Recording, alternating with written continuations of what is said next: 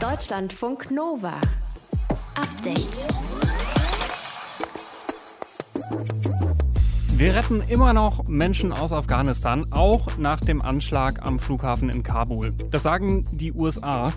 Und auch wenn das so ist, es wird trotzdem am Ende vom Einsatz viele Leute geben, die raus wollten, die es aber nicht geschafft haben. Da werden Regierungen, westliche Regierungen nicht drum herumkommen, mit den Taliban zu verhandeln. Ich bin grundsätzlich ein Gegner, mit den Taliban zu verhandeln, weil ich glaube, es gibt keine guten Taliban. Für mich sind das Terroristen.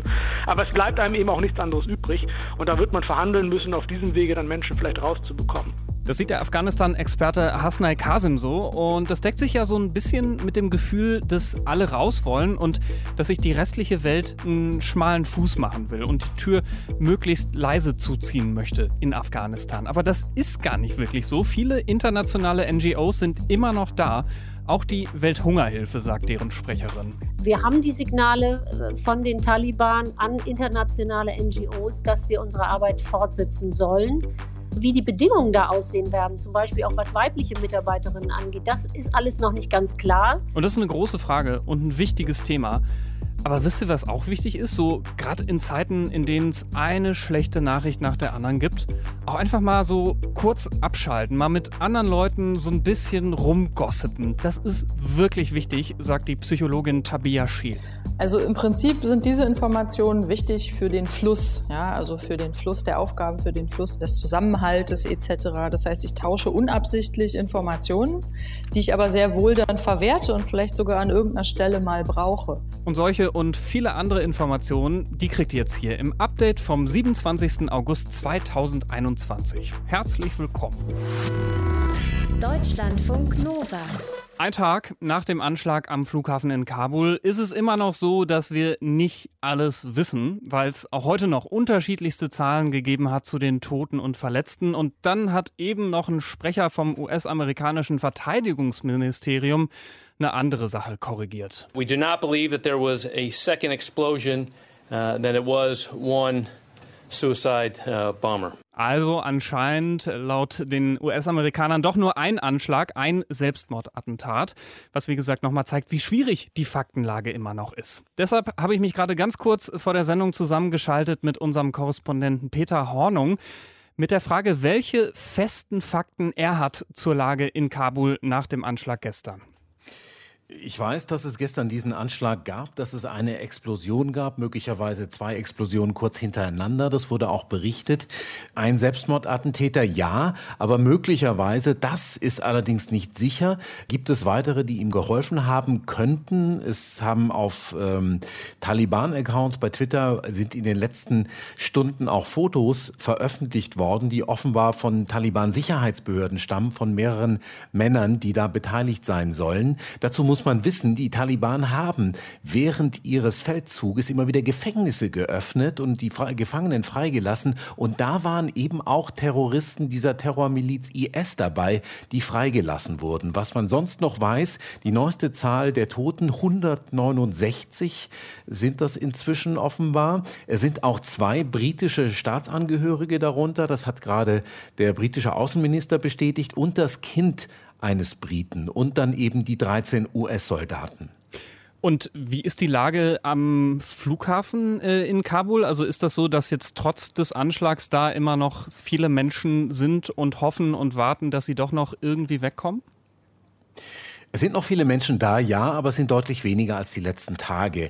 Die Taliban kontrollieren relativ scharf die Zufahrten zum Flughafen und wollen auch auf jeden Fall sehen, ob man eine Legitimation hat, zu kommen. Das heißt, die wollen keine Leute mehr durchlassen, die einfach nur mit, ihrer, mit ihrem Mietvertrag, mit irgendwie mit einem Formular oder mit einer Stromrechnung wedeln, weil sie denken, sie kommen mit irgendeinem Formular da rein und auf einen der Flüge. Die wollen nur noch die reinlassen, die tatsächlich eine Chance haben. Und deshalb ist es da auch leerer und sind weniger Menschen da. Und natürlich, viele Menschen haben auch Angst, dass es wieder zu so einem Anschlag kommen könnte.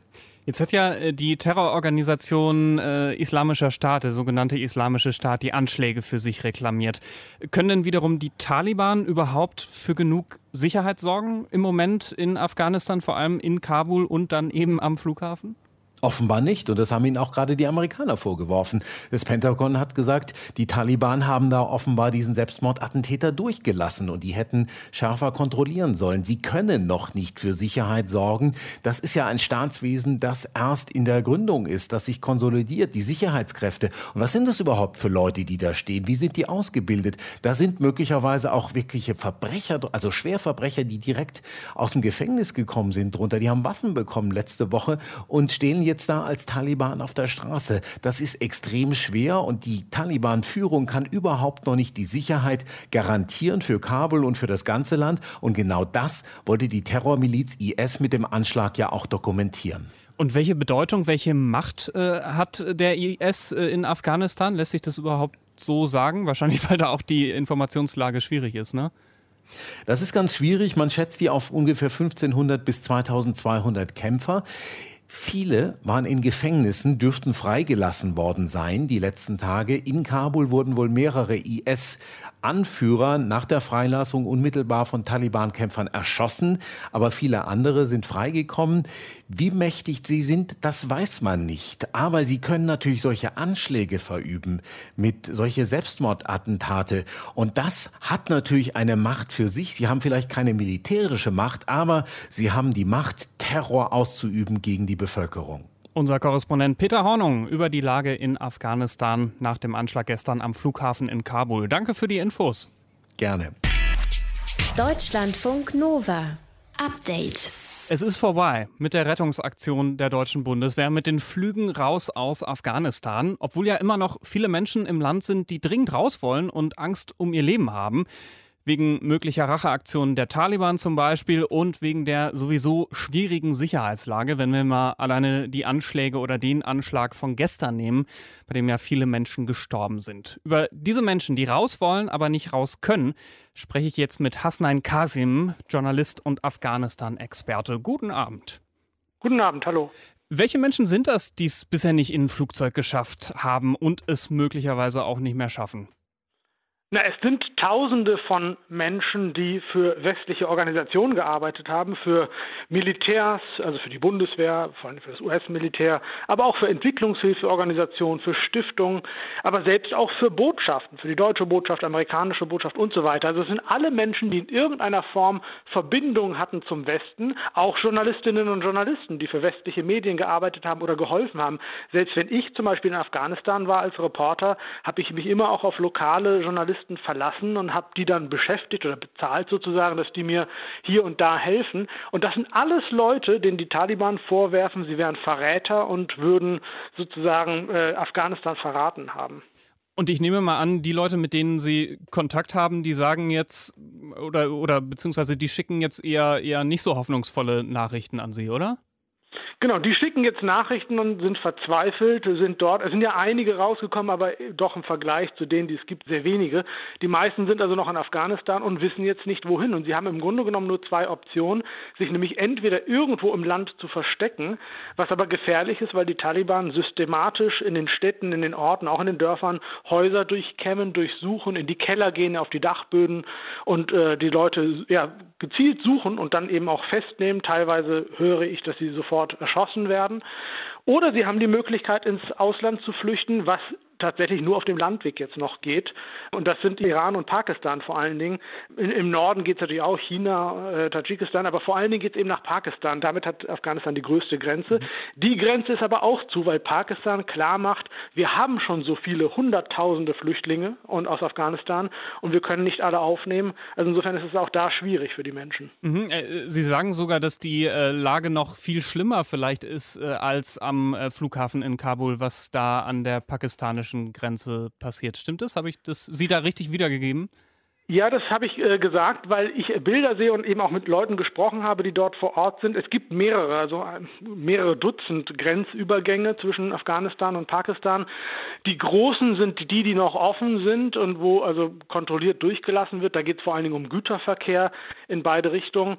Dort äh, sind auch viele tausend Menschen, die darauf warten, ins äh, Nachbarland nach Pakistan flüchten zu können. Auch dort gibt es großes Gedränge, auch Angst, dass es dort Anschläge gibt. Und die Pakistaner sind aber sehr restriktiv und lassen wirklich nur sehr wenig Menschen durch. Jetzt äh, sagt die Taliban ja, dass sie Zivilflüge in Zukunft zulassen will. Und dann gibt es auch noch Menschen, äh, die sagen, jawohl, äh, äh, das machen wir, wir chartern ein Flugzeug und, und retten Menschen. Was halten Sie von beiden Dingen? Also, dass zivile Flüge zugelassen werden, ist ja schon mal prinzipiell ein hoffnungsvolles Signal. Da werden Regierungen, westliche Regierungen nicht drum herumkommen, mit den Taliban zu verhandeln. Ich bin grundsätzlich ein Gegner, mit den Taliban zu verhandeln, weil ich glaube, es gibt keine guten Taliban. Für mich sind das Terroristen. Aber es bleibt einem eben auch nichts anderes übrig. Und da wird man verhandeln müssen, auf diesem Wege dann Menschen vielleicht rauszubekommen. Wenn man jetzt also privat Charterflüge organisiert, ich glaube, um Leute zu retten, ich glaube, das ist, ja, also es ist ein, ein gutes Signal normal, ich verstehe das.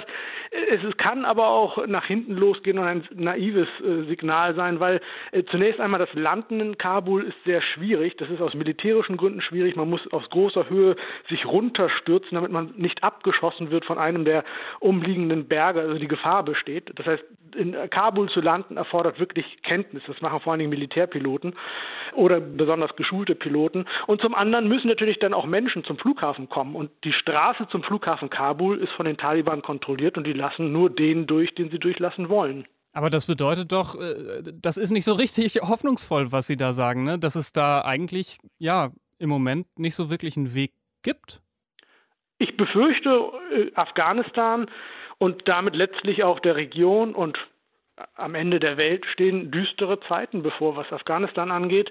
Denn ähm, Fluchtmöglichkeiten sind sehr begrenzt, Auswege aus dieser Situation für Menschen sind sehr begrenzt und die Gewalt wird zunehmen, weil die Taliban selbst kaum in der Lage sind, das Land zu kontrollieren. Sie sind einfach gar nicht groß genug mit 30, 40.000 Mitgliedern, die sie haben, was man schätzt. Und es gibt andere rivalisierende Gruppen wie den Islamischen Staat, aber auch verschiedene Milizen, die sich den Taliban entgegenstellen. Also die Gewalt wird, vermute ich, zunehmen.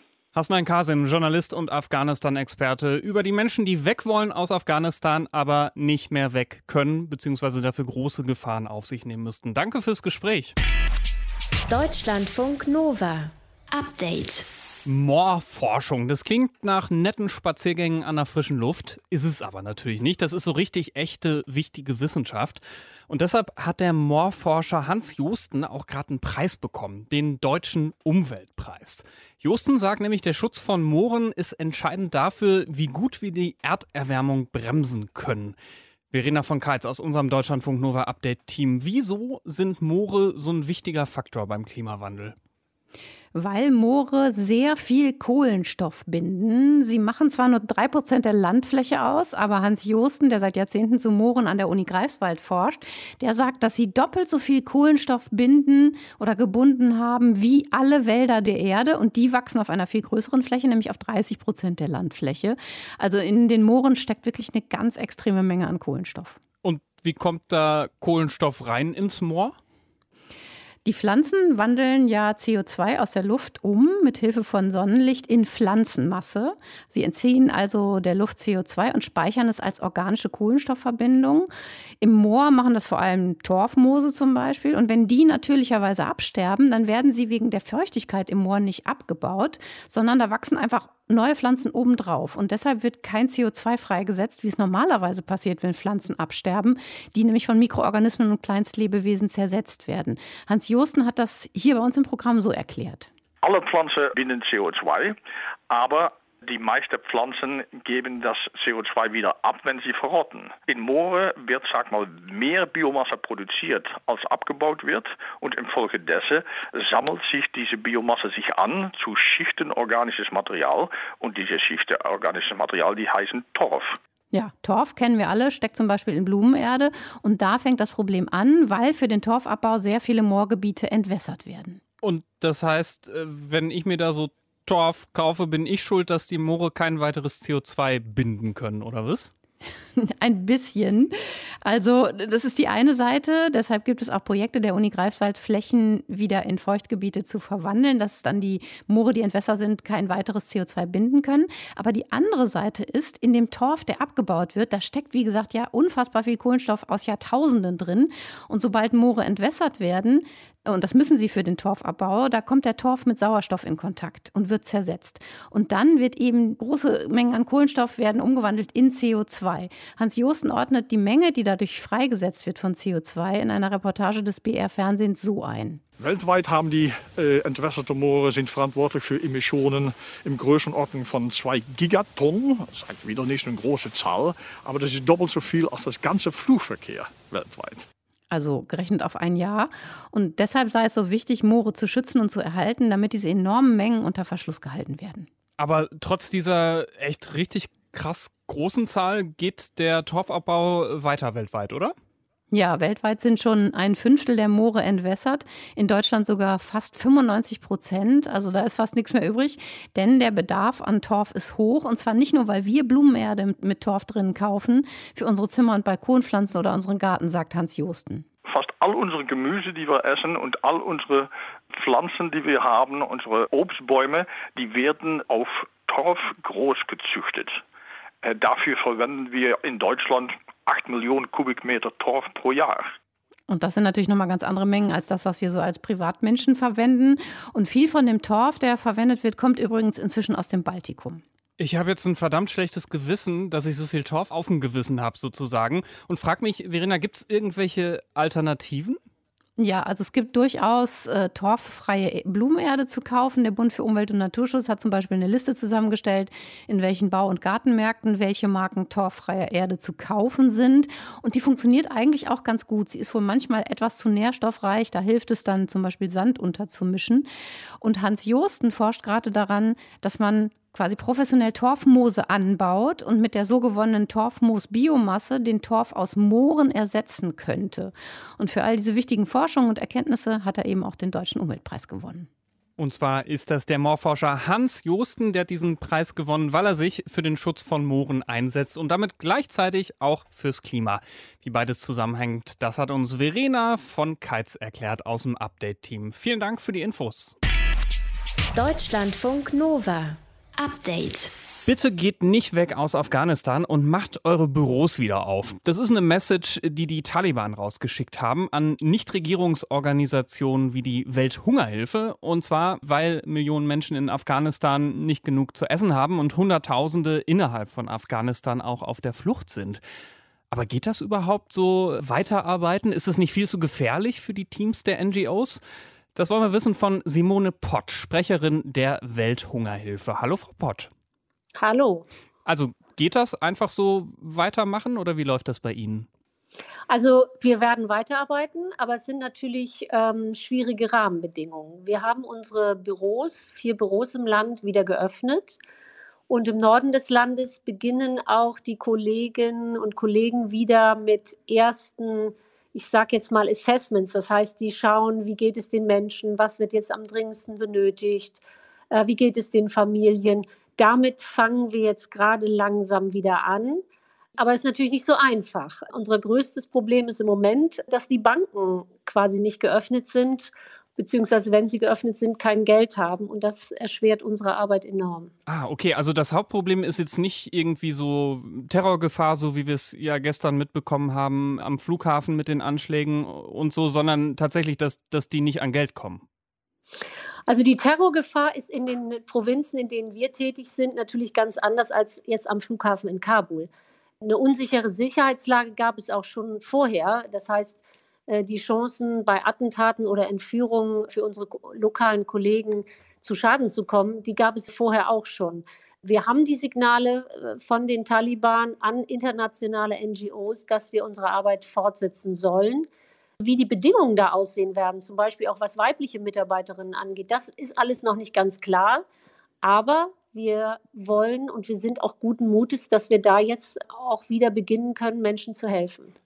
Sie haben gerade die Mitarbeiterinnen angesprochen, also äh, die Frauen in Ihrem Team. Das heißt, die arbeiten im Moment nicht? Die arbeiten im Moment von zu Hause. Viele Kolleginnen und Kollegen sind natürlich schon verunsichert und wissen nicht genau, wie es weitergeht. Und es gibt natürlich, es herrscht auch Angst, was passiert, wenn ich auf die Straße gehe, was passiert, wenn ich wieder ins Büro gehen will. All das ist noch nicht ganz klar, weil die Taliban dafür im Grunde genommen auch noch keine klaren Regeln ausgegeben haben, wie sie sich das vorstellen. Das heißt, es ist im Moment so ein bisschen im Graubereich und da möchte natürlich keiner ein Risiko eingehen. Und äh, sind äh, in dem Team bei Ihnen vor Ort, sind das äh, Afghaninnen und Afghanen oder sind da auch noch ausländische Arbeitskräfte vor Ort? Das internationale Personal ist nicht mehr im Land. Es geht um unsere rund 180 lokalen Mitarbeiter und Mitarbeiterinnen. Die Frauen haben vor allen Dingen natürlich auch in Projekten mitgewirkt, wo es um Unterstützung für Frauen gibt, aber auch im Finanzbereich, wo es um Projekte vielleicht ging, die einkommensschaffende Maßnahmen für Frauen zu schaffen. Da waren unsere Kolleginnen natürlich besonders aktiv. Und wie man das jetzt gestaltet, das wird man in den nächsten Tagen und Wochen, glaube ich, sehen. Aber das bedeutet doch, wenn jetzt die internationalen Mitarbeiterinnen und Mitarbeiter raus sind, äh, können sie gar nicht mehr das voll machen, was sie vorher gemacht haben, oder? Nee, die wichtigste Stütze unserer Arbeit vor Ort in dem Land, wie in vielen anderen Ländern übrigens auch, sind die lokalen Mitarbeiter und Mitarbeiterinnen. Weil durch die schwierige Sicherheitslage, die es vorher ja schon in Afghanistan über eine ganze Zeit lang gab, konnte das internationale Personal, also wir hatten in den letzten ähm, paar Jahren nur fünf internationale Mitarbeiter überhaupt vor Ort, die konnten zum Teil gar nicht mehr so weit in die Provinzen rausfahren, wie wir es vielleicht gerne gewollt hätten. Beschreiben Sie mal, äh, inwiefern das jetzt besonders wichtig ist, äh, aus Ihrer Perspektive als Welthungerhilfe sozusagen, da jetzt äh, anzupacken und weiterzumachen. Afghanistan ist ein Land, wo das Leid der Menschen und die humanitäre Not der Menschen besonders groß ist. Etwa 13,2 Millionen Menschen haben nicht genügend zu essen. Mehr als die Hälfte der Bevölkerung ist auf internationale Hilfe, auf humanitäre Hilfe angewiesen. Also nicht nur was die Nahrung angeht, was die medizinische Versorgung angeht, was Wasserversorgung angeht. Das heißt, das Leid ist im Land riesig. Zum einen natürlich durch den jahrelangen Bürgerkrieg, durch die schwierige Sicherheitslage, aber Afghanistan ist auch ein Land, was äh, von vielen Dürren immer wieder heimgesucht worden ist, zum Teil auch von Überschwemmungen. Und auch die Folgen der Corona-Pandemie spürt man natürlich in dem Land. Und all das zusammen ergibt eine Lage, äh, die wirklich verzweifelt ist. Simone Pott, Sprecherin der Welthungerhilfe, über die Frage, ob und wie NGOs gerade in Afghanistan arbeiten können und auch in den nächsten Wochen und Monaten arbeiten werden. Vielen Dank fürs Gespräch. Gern geschehen. Deutschlandfunk Nova. Update. Wenn so ein Job ausgeschrieben wird, dann steht da in dieser Ausschreibung immer relativ viel drin, also was die Leute so mitbringen müssen, so technisches Können oder Sozialkompetenz oder ein bestimmtes Studium oder manchmal auch, keine Ahnung, am liebsten Auto oder sowas. Das geht ja echt bis in die Details. Und das ist ja auch gut so, weil dann alle wissen, ah, okay, darauf kann ich mich bewerben, das passt zu mir oder ich lasse es lieber. Aber diese Woche hat es eine Ausschreibung gegeben, da stand noch was anderes drin. Und zwar was, was jetzt äh, eigentlich äh, nicht so richtig äh, cool ist. Ähm, äh, nämlich in Berlin hat ein Fall für Schlagzeilen gesorgt, und zwar von einer studentischen Beratungsstelle gegen Diskriminierung. Und der wird jetzt Rassismus vorgeworfen, weil sie weiße Menschen explizit ausschließt. Unser Reporter Martin Krinner hat sich den Fall angeguckt. An der Berliner Humboldt-Universität gibt es eine studentische Beratungsstelle, die ihre Aufgabe folgendermaßen beschreibt. Wir beraten Sie, wenn Sie rassistisch oder aufgrund Ihrer Religion, Sprache, Ihres Geschlechts als trans, inter oder queere Person wegen Behinderung, Klassenzugehörigkeit oder Alter diskriminiert werden. Und diese Stelle sucht jetzt gerade eine neue Mitarbeiterin bzw. einen neuen Mitarbeiter speziell für die Beratung bei rassistischer Diskriminierung per Anzeige. Und in dieser Anzeige stand ein Satz, der für Wirbel gesorgt hat. Zitat wir bitten weiße Menschen, von einer Bewerbung für die Beratungsstelle abzusehen. Der Grund dafür ist, dass wir einfach aus der Beratungspraxis, aus der Erfahrung gelernt haben, dass um einen sicheren Raum, um die Erfahrung rassistischer Diskriminierung teilen zu können, es für sie einen sehr großen Unterschied macht, wem sie da gegenüber sitzen. Und es den Ratsuchenden deutlich erleichtert wird, wenn sie einer Person gegenüber sitzen, die selbst rassistische Diskriminierung im Alltag erleben muss. Meint Alexis. Er studiert an der Humboldt-Uni, arbeitet beim Referentinnenrat für Soziales und ihm und seinen Kolleginnen und Kollegen wird jetzt vorgeworfen, dass sie selbst mit dieser Anzeige rassistisch diskriminieren. Das behauptet zumindest die Berliner CDU. Deren forschungspolitischer Sprecher Adrian Grasse hat gefordert, die Anzeige sofort aus dem Netz zu nehmen. Und bei Twitter kamen massenhaft Beschwerden und Zweifel, ob so eine Formulierung überhaupt legal sei. Bei dieser Frage sind sich allerdings noch nicht mal die Fachleute so richtig einig.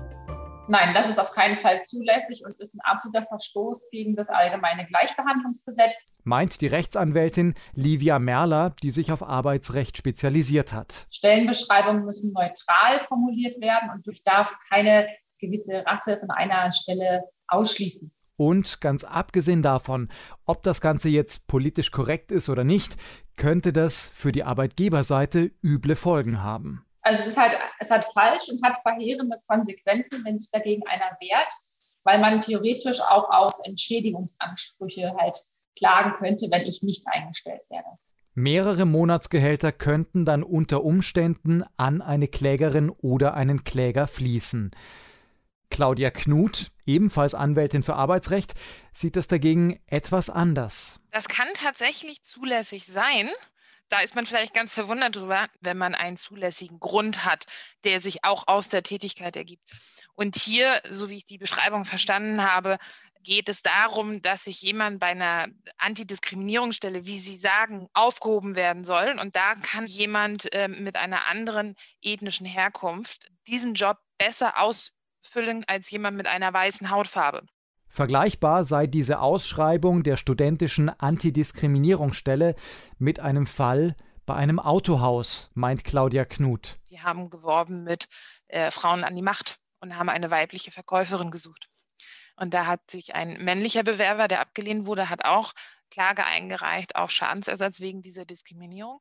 Und da hat das Gericht auch gesagt, der Grund, nämlich auch mal eine weibliche Verkäuferin zu haben, um auch einen weiblichen Käufer anzusprechen, der hat ausgerichtet, dass ich hier in diesem besonderen Fall ausnahmsweise auch nur mal eine Stellenanzeige habe für Frauen. Die Berliner Studierenden haben ihre Anzeige mittlerweile trotzdem überarbeitet. Der Rummel um die ursprüngliche Formulierung war zu groß und zu unerwartet, meint Alexis. Teile davon sind gleich geblieben. Also auch das, was ich eben geschildert habe, unsere grundsätzliche Intention dahinter ist auch, steht auch genauso eigentlich in der Ausschreibung. Den Satz, in dem sie weißen Bewerberinnen und Bewerbern davon abraten, ihre Unterlagen zu schicken, haben sie aber gestrichen. Wir haben eingesehen, dass das keine gut gewählte Formulierung waren und sind jetzt dazu übergegangen, stattdessen in der aktualisierten Version zu schreiben, dass wir insbesondere Menschen, die von rassistischer Diskriminierung betroffen sind, ermutigen wollen, sich auf die Stelle zu bewerben. Jo, und gegen diese Formulierung kann wahrscheinlich keiner mehr was sagen. Martin Krinner war das über eine äh, zunächst nicht ganz so gute Formulierung bei einer Jobausschreibung in Berlin. Deutschlandfunk Nova. Update. Das ist jetzt echt nicht so, dass ich der allergrößte Tratschonkel der Welt bin, aber selbst mir fehlt das so ein bisschen. Mit Menschen vor Ort einfach mal so, so, so gossipen, so, so, weiß ich nicht, rumplaudern, jetzt nicht abhaten oder so, aber sowas wie, ey, was ist denn los mit Stefan, der hat Augenringe bis in die Kniekehlen. Oder hast du gemerkt, dass Julia mega nicht im Thema war in der letzten Teamsitzung, aber trotzdem so getan hat, als wäre sie voll der Mega-Pro und solche Sachen, ja. Das klingt erstmal unwichtig und an manchen Stellen vielleicht auch gemein, aber dass vieles davon weggefallen ist, weil die meisten von uns äh, zumindest eine Zeit lang im Homeoffice waren oder nur so am Bildschirm studiert haben oder das vielleicht immer noch so tun, dass das so ist, das ist nicht so eine gute Sache, sagt die Arbeits- und Organisationspsychologin Tabea Schiel von der Uni Flensburg. Also so dieser Gossip oder Klatsch und Tratsch ist ja alle Infos oder alle Konversationen, Kommunikation, die nicht direkt mit meinen Arbeitsaufgaben zu tun haben, aber das ganze Umfeld betreffen. Also meine Kolleginnen, meine Kollegen, meine Führungskräfte,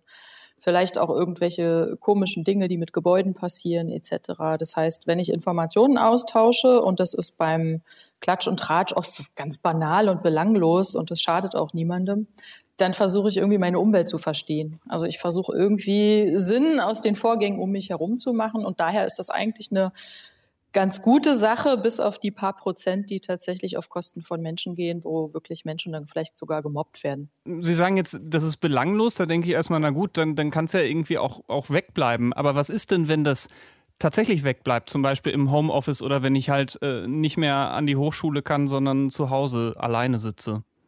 Also im Prinzip sind diese Informationen wichtig für den Fluss, ja, also für den Fluss der Aufgaben, für den Fluss des Zusammenhaltes etc. Das heißt, ich tausche unabsichtlich Informationen, die ich aber sehr wohl dann verwerte und vielleicht sogar an irgendeiner Stelle mal brauche. Es gibt also ältere Studien, ähm, da hat man mal versucht, die Kaffeepausen zu kürzen und den Gang zum Kaffeeautomaten.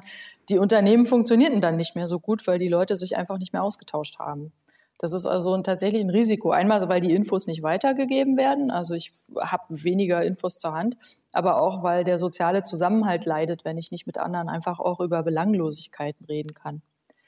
Wir hatten das jetzt auch in der Corona-Zeit, da war es so, selbst ein kurzer Smalltalk an der Kasse von irgendeinem großen Laden hat die Leute schon tatsächlich äh, psychisch spürbar zufriedener gemacht. Jetzt haben Sie selbst eine Umfrage zum Thema Homeoffice gemacht äh, und da würde mich doch interessieren, wie war denn da das Feedback gerade so in Sachen Gossip? Ähm, also wir haben nicht direkt nach Gossip gefragt, wir haben nur generell gefragt in der ersten äh, Corona-Welle, wie es den Leuten geht im Homeoffice und haben halt festgestellt, dass die Leute, die vorher auch schon im Homeoffice waren, tatsächlich durchaus angestrengter und äh, psychisch belasteter waren als die, die gerade neu im Homeoffice waren. Wir haben daraus geschlossen, dass Homeoffice tatsächlich ein Risikofaktor sein kann, vor allen Dingen, wenn man wie jetzt in der Pandemie, also komplett im Homeoffice ist, ganze Tage, Wochen, Monate weil das soziale Gefüge tatsächlich sehr leidet. Also ich rede kaum noch mit meinen Kolleginnen, außer vielleicht arbeitsbezogen. Ich habe auch das Gefühl, ich bin so sozial isoliert, ja. Also ich kriege kein, kein Feedback auch von den anderen. Und das eine ist halt, dass die Zusammenarbeit tatsächlich leiden kann, weil ich Leuten vielleicht auch nicht mehr so vertraue, weil ich nicht mehr weiß, was in der Organisation losgeht oder weil mir schlichtweg Infos fehlen. Und das andere ist, wir versuchen uns eben auch die Umwelt zu erklären mit diesem, mit diesem Klatsch und Tratsch. Und wenn wir das nicht machen, wissen wir auch nicht mehr, was ist ein vielleicht gewünschtes oder unerwünschtes Verhalten in unserer Organisation. Haben Sie einen Tipp, was ich machen kann, damit ich irgendwie nicht komplett klatschmäßig veröde? Weil ich meine, so über, über Videocalls oder so rumgosseten kann ich mir irgendwie nicht so richtig vorstellen. Also über Videocalls wird es dann schwierig, wenn mehr als zwei Leute in diesem Raum sind, weil automatisch immer so ein Schweigen entsteht, wer jetzt gleich als nächster spricht und es ist so eine künstliche Gesprächssituation. Wichtig ist erstmal, Homeoffice nicht komplett zu machen, sondern wirklich auch wieder so vor Ort zu sein. Ja, also mindestens zwei, drei Tage tatsächlich auch Leute zu treffen, wenn es dann möglich ist. Ansonsten gibt es eigentlich zwei Sachen. Man kann entweder im Team sagen, okay, wir haben eine feste Zeit, vielleicht ein, zwei Tage in der Woche, wo wir zusammen Lunch essen virtuell. Ja, also jeder bringt sich was zu essen mit, wir machen irgendwie einen Bildschirm ein und reden so ein bisschen. Wenn ich jetzt wirklich mich mit jemandem unterhalten will, muss ich mich eigentlich zu zweit verabreden am, am Rechner. Das kann man durchaus auch schon mal machen. Man kann das auch verbinden. Man kann sagen, komm, wir haben jetzt irgendwie eine Arbeitsbesprechung, wir machen mal zehn Minuten ein bisschen Smalltalk und dann steigen wir in unsere Arbeitsinhalte ein. Das ist eine ziemlich gute Idee. Arbeits- und Organisationspsychologin Tabea Scheel von der Uni Flensburg darüber, äh, dass Gossip tatsächlich ganz schön wichtig ist und wie wir dafür sorgen können, dass Klatsch und Tratsch auch in unserem Arbeitsleben sich wiederfindet, auch selbst wenn wir im Homeoffice sind. Deutschlandfunk Nova. Update. Montag bis Freitag, immer zwischen 18 und 20 Uhr. Mehr auf deutschlandfunknova.de.